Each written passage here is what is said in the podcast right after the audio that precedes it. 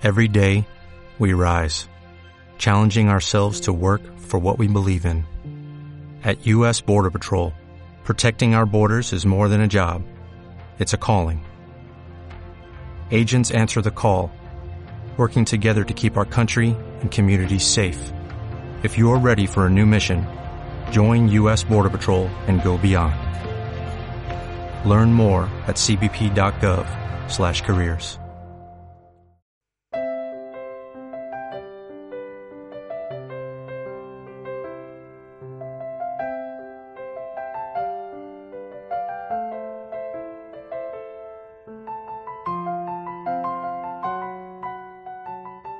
Amigos. ¿Se han preguntado ustedes alguna vez cómo fue la educación que recibió la Santísima Virgen?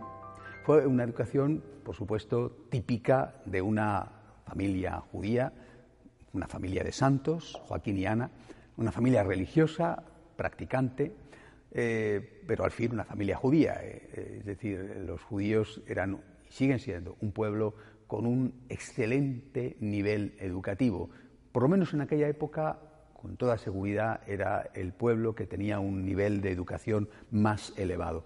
Eh, ciertamente, por desgracia, no era el mismo nivel el que recibían los hombres que las mujeres, los niños que las niñas. Y si bien todos los niños sabían leer, no todas las niñas les sucedía lo mismo. En las sinagogas eh, se recibía esa primera educación. eh, en las sinagogas eh, se pasaba después a una especie de mini universidad que se llamaba la Casa del Estudio y eh, cuando terminaba esa etapa educativa todos los niños judíos sabían leer y escribir y, seguramente por desgracia no todas las niñas. Posiblemente la Virgen María sí, y lo digo no porque quiera mucho a la Virgen y no me pueda ni imaginar que ella no supiera leer ni escribir, sino porque eh, eh, tanto Joaquín como Ana eran dos personas que procedían de una familia con, bastante nivel cultural y seguramente que educaron también en eso a su hija, aunque no todas las niñas judías recibían ese tipo de educación. Pero sobre todo era una educación profundamente religiosa.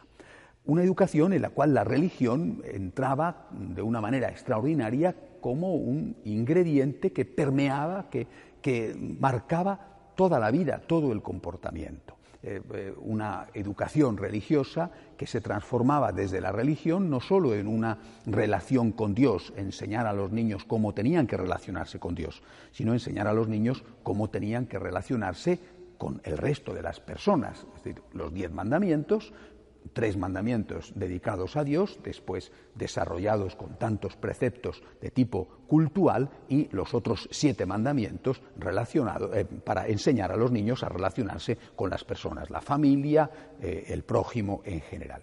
Por tanto, eh, la Virgen María recibió, como cualquier niño, como cualquier niña judía, una buenísima educación yo creo que además recibió una educación especialmente buena, insisto, porque su familia era una familia de santos, no solamente de hombres, de personas religiosas, sino también incluso de santos. Esto nos lleva a meditar sobre cómo es la educación que estamos dando hoy a nuestros hijos.